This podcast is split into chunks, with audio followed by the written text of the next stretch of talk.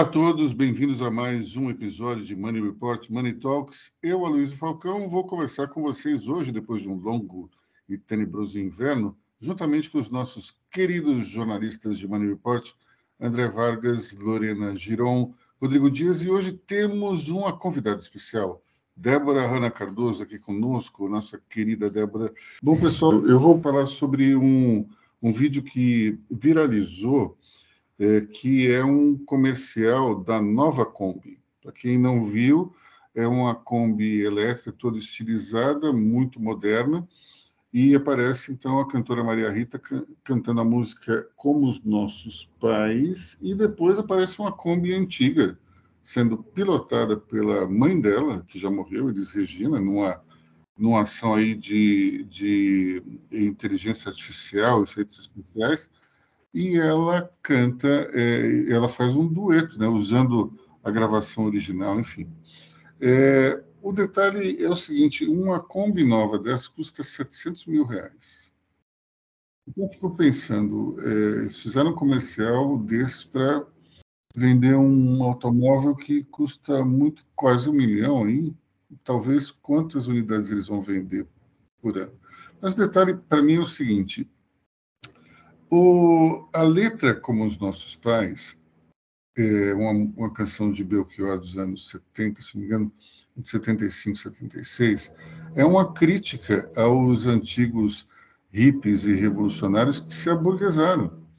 Então, quando eh, se diz minha dor é perceber que, apesar de tudo, tudo que fizemos, ainda somos os mesmos e vivemos como os nossos pais, é uma crítica e, na, e só que eles fizeram uma, um, tiraram algumas frases da música e daí assim, ainda somos os mesmos e vivemos como os nossos pais saiu de uma crítica para um endosso do tipo olha como é legal viver igual aos nossos pais.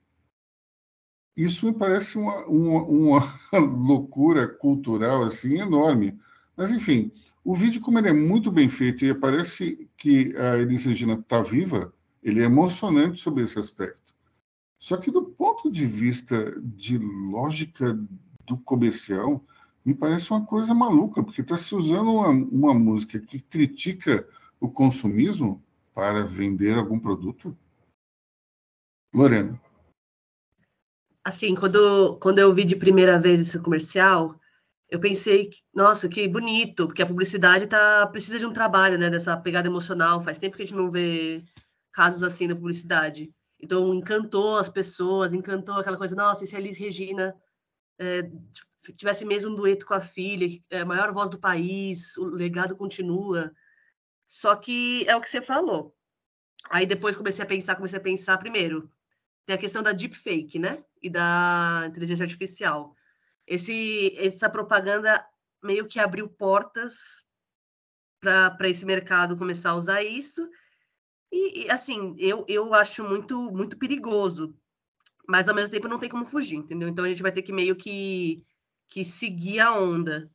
E em questão da, da polêmica, é, é a empresa, a Volkswagen teve laços com a ditadura, né? E aí usar a imagem da Elis como que era opositora do regime ficou meio complicado. Só que assim, o, o filho da Elisa até falou: ah, se a gente não dá para frente e perdoar, a gente vai ter que fazer uma revisão de tudo a vida inteira. Então, assim, eles, eles deram essa, essa liberdade poética nesse, nesse contexto. Só que Mas eu, eu acho que o Elis não foi é sempre é opositora do, do regime, não, tá? A Elis? Se você, olhar, se você olhar no início dos anos 70, você vai ver que não. Ah, isso eu não sabia. Isso é novidade para mim. É, é, tem uma briga famosa da, da Elis Regina dizendo que iria chamar o ministro da Cultura para enquadrar um cantor que, que tiveram uma, uma, discussão aí pela imprensa. Enfim, no, no, depois ela se tornou opositora, mas nem sempre ela foi. André Vargas, você queria falar alguma coisa? Olha, é, questão é, é, é esse episódio, de fato, trouxe um pouco mais de emoção. Foi, um, foi uma peça que trouxe um quentinho para a audiência. Mas a partir daí, ótimo, achei legal. Eu, eu, eu, a título de gozação, eu digo que não dá para se falar da Elis da Kombi enquanto o Brasil não pedir desculpas formais aos norte-irlandeses pelo Sambo tocando Sunday Blood Sunday. Né? Eu Agora, tive o prazer de ver isso ao vivo. Pois é, pois é. é, é, é como, é, olha, bom, vamos lá. É, a letra, a letra, a música é uma música melancólica. Certo? Teve gente que tentou dizer, não, é uma música de resistência à ditadura. Não, não é uma música de resistência à ditadura. É uma música melancólica. Ela é melancólica. Se você pegar a interpretação da Elis uh, no show que ela canta essa música, é, é, aquilo é mais ou menos um protoclipe, né? Em que e a Elis era uma intérprete competente. Ela, ela, digamos assim, ela jogava no palco aquilo que ela estava cantando. Se você pegar o rosto da Elis cantando essa música, é, é, é, ela, você percebe que a artista está constatando um, um, um, a realidade de uma maneira triste, melancólica. Olha, eu fiz tudo isso e parei no mesmo lugar. São os erros. É, não chega a ser algo totalmente negativo, mas é uma constatação, é um processo da maturidade humana. E a peça publicitária esquece tudo isso. Aí você tem toda uma polêmica de apropriação, não sei o que tal. Bobagem. Os herdeiros da Elis que são os herdeiros da obra dela, todo mundo recebeu seu dinheirinho. Tá tudo certo. Você pode contestar, como o Aloysio falou, essa que, como o Aloysio citou, essa questão de uma, de uma letra crítica tentando virar uma coisa paz e amor ali, tá tudo lindo. Não é assim. Outro ponto, em algum momento, e esse momento chegou com essa peça, é, é, a publicidade iria, iria questionar essa questão da inteligência artificial. Esse momento chegou. Né? A peça é linda, certo? Mas você tem ali uma você tem ali um, uma questão de conceito e você tem a questão da apropriação. A questão da apropriação, para mim, é bobagem, porque os herdeiros dela levaram. Então tá tudo certo. Né? Então não há, não há nenhum problema com isso. E você, quais os limites éticos? Os limites éticos, eu acho que a própria sociedade vai apontar quais são. Então, é, é, não é isso agora. E tem, assim, não é uma peça de mau gosto, certo? É, acho que a, a, única coisa de extremo mau gosto ali é a Kombi. A Kombi sempre é uma questão complicada. A Débora quer falar alguma coisa? que você fez um... Eu vou, eu vou defender o uso da música, mas eu vou ser um pouco crítica ao uso do deepfake. Eu vou ser, eu vou ser o centrão aqui, tá, gente? Eu vou, eu vou, eu vou votar com o relator, mas apresentarei uma emenda, tá? Para bloquear o uso do deepfake.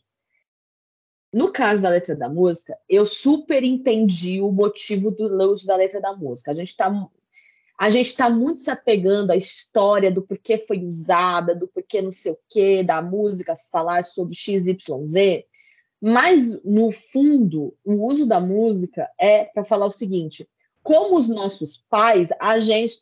Que a publicidade quer vender, certo? Vamos esquecer o conceito. A publicidade quer vender, não quer? O conceito da publicidade é esse, tá bom?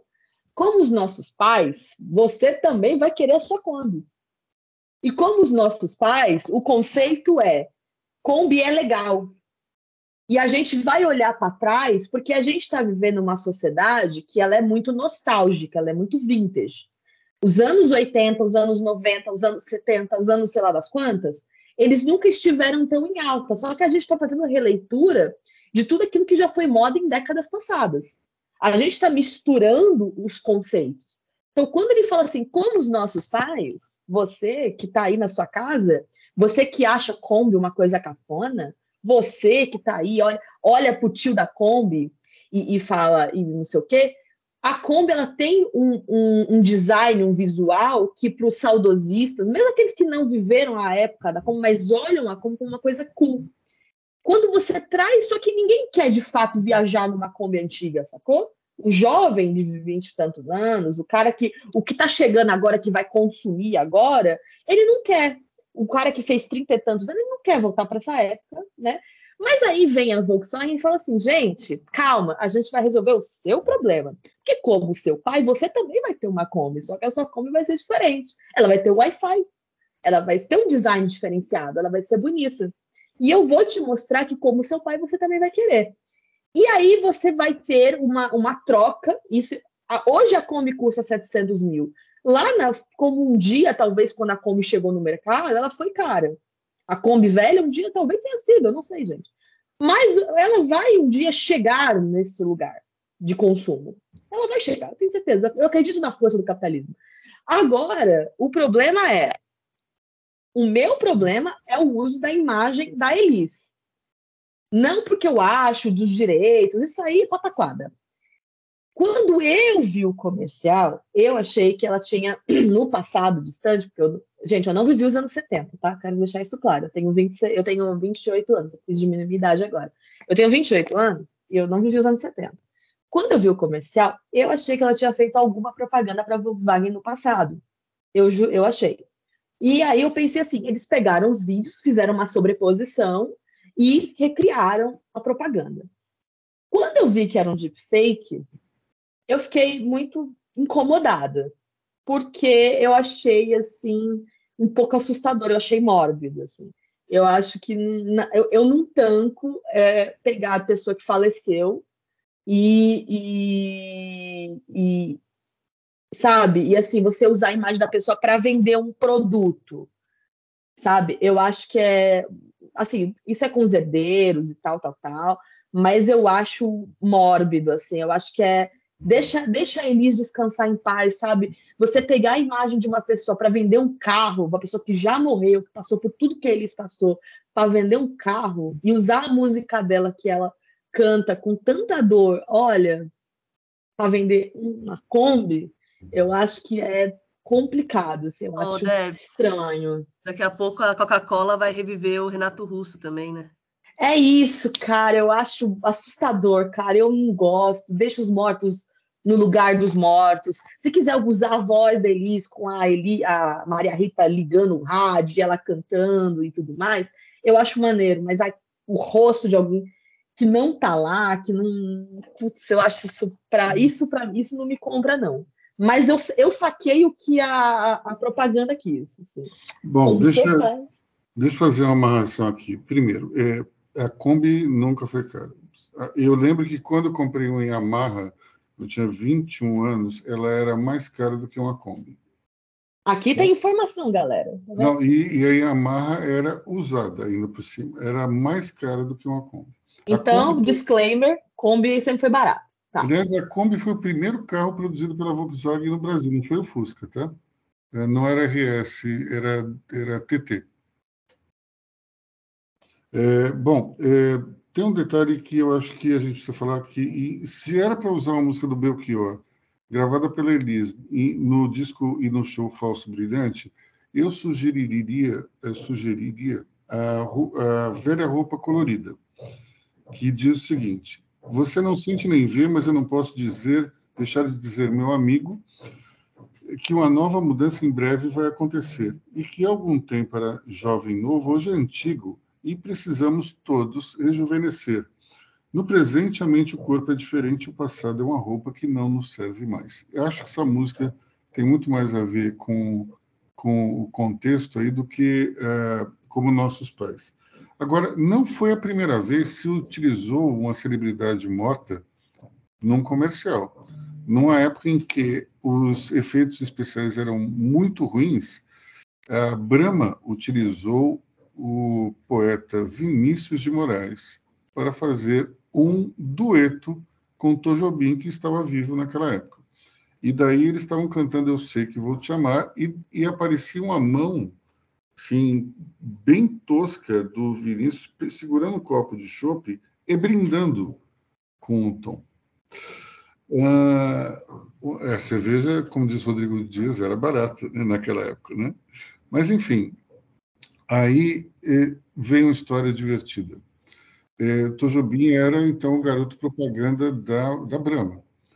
E o seu restaurante favorito era Churrascaria Plataforma, no Leblon, ali atrás do Clube Flamengo. O Tom Jobim ia lá todo dia. Eu cheguei, eh, eu fui na, na churrascaria plataforma umas três ou quatro vezes na minha vida. Toda vez que eu fui, o Tom Jobim estava lá numa mesa, que era uma mesa bem no centro, se dava para ver todo mundo que entrava, batia é, o olho no Tom Jobim. Bom, o detalhe é que apareceu uma nota no colunista da moda, ali na época era o Zósimo Barroso do Amaral, dizendo o seguinte: Tom Jobim terá problemas eh, para continuar indo ao restaurante plataforma. É que o dono do plataforma acaba de assinar um contrato com a Skin Cariol para trocar o chopp da Brahma pelo da nova marca. Bom, pessoal da, da Ambev, da Brahma, sei lá, leu aquele negócio, foram todos para a plataforma falar com o dono do, do restaurante. Aí chegaram lá, o sujeito estava lá de manhã, vendo lá as coisas do, do restaurante, e foi, viu o Marcel Teles, um monte de diretor, e falou assim, ah, então entra aí, senta aí e tal. Sentaram na mesa do Dr. Jobim, e falou: o que, é que vocês querem beber? Ah, um chopp, um chopp, um chopp. E foram bebendo chopp e tentando é, demover o dono da churrascaria plataforma a usar a skin cariol em vez da Brahma. E daí nada, o sujeito falando: olha, eu, tô, eu uso uh, eu uso Brahma há um tempo, vocês nunca me deram nada. Os caras chegaram aqui e falaram: vamos reformar isso, vamos fazer aquilo, vamos, não vamos cobrar chopp durante um ano. Eu aceitei. Aí eles tentando, tentando, tentando, e lá pelas tantas, o Marcel Teres ou um outro diretor fala assim: Olha, Fulano, você vai trocar essa maravilha, segurando o chope, por aquela porcaria? Aí o cara olha para ele assim: Não só vou, como já troquei ontem à noite. O que vocês estão bebendo desde que chegaram aqui é Skin Cariol, não é mais o chope da Brahma. Os caras botaram a viola no saco e foram embora. Enfim. Esse é um reflexo aí de, do uso Já param. de. Vou perguntar uma coisa: qual que é o nome do modelo da Kombi? Como assim? Porque todo carro tem um nome do modelo, certo? Ah, HB20, tarará, a moto XL, não sei das quantas. Ninguém sabe. Sabe por quê? Porque vai ser lembrado como a Kombi da Elis. Você sabe que Kombi, na verdade. A publicidade conseguiu, gente. Kombi, na verdade, é, um, é uma coquetel. O nome original é Combinazione, uma coisa assim. É, não, é, não pega. Mas lá, no, lá na Europa, a Kombi é, é conhecida como VW Bus. É um ônibus da Volkswagen. No Brasil vai ser a Kombi da Elis. Ninguém vai lembrar da Maria Rita. O pessoal vai lembrar da Elis. Vai ser a Kombi da Elis. É, Mas essa Kombi aí tem um, tem um número LV, não sei o quê, uma coisa assim do gênero. Você vai ver. Inclusive, eu tenho certeza que vão vender na, nas, nas, concessionárias assim, venha comprar a Kombi da Elis. Bom, enfim, é, eu diria. Pense seguinte, nisso, gente. É isso que fizeram com a Elis Regina. Eu diria o seguinte: quando eu era garoto, adulto ou mais velho, eu nunca quis ter uma Kombi e também, olhando para essa nova, não tenho o menor interesse. E se tivesse 700 mil reais para gastar num carro, eu tenho certeza que eu encontraria coisa melhor. Né? É isso aí, pessoal. Vamos, vamos em frente e bom fim de semana para todos. Ficamos por aqui. Tchau, tchau. Pessoal, até a semana que vem. Pessoal, um ótimo fim de semana a todos e até a próxima. Obrigada, pessoal. Até semana que vem. Tchau, tchau, pessoal, e até um próximo episódio quando eu voltar.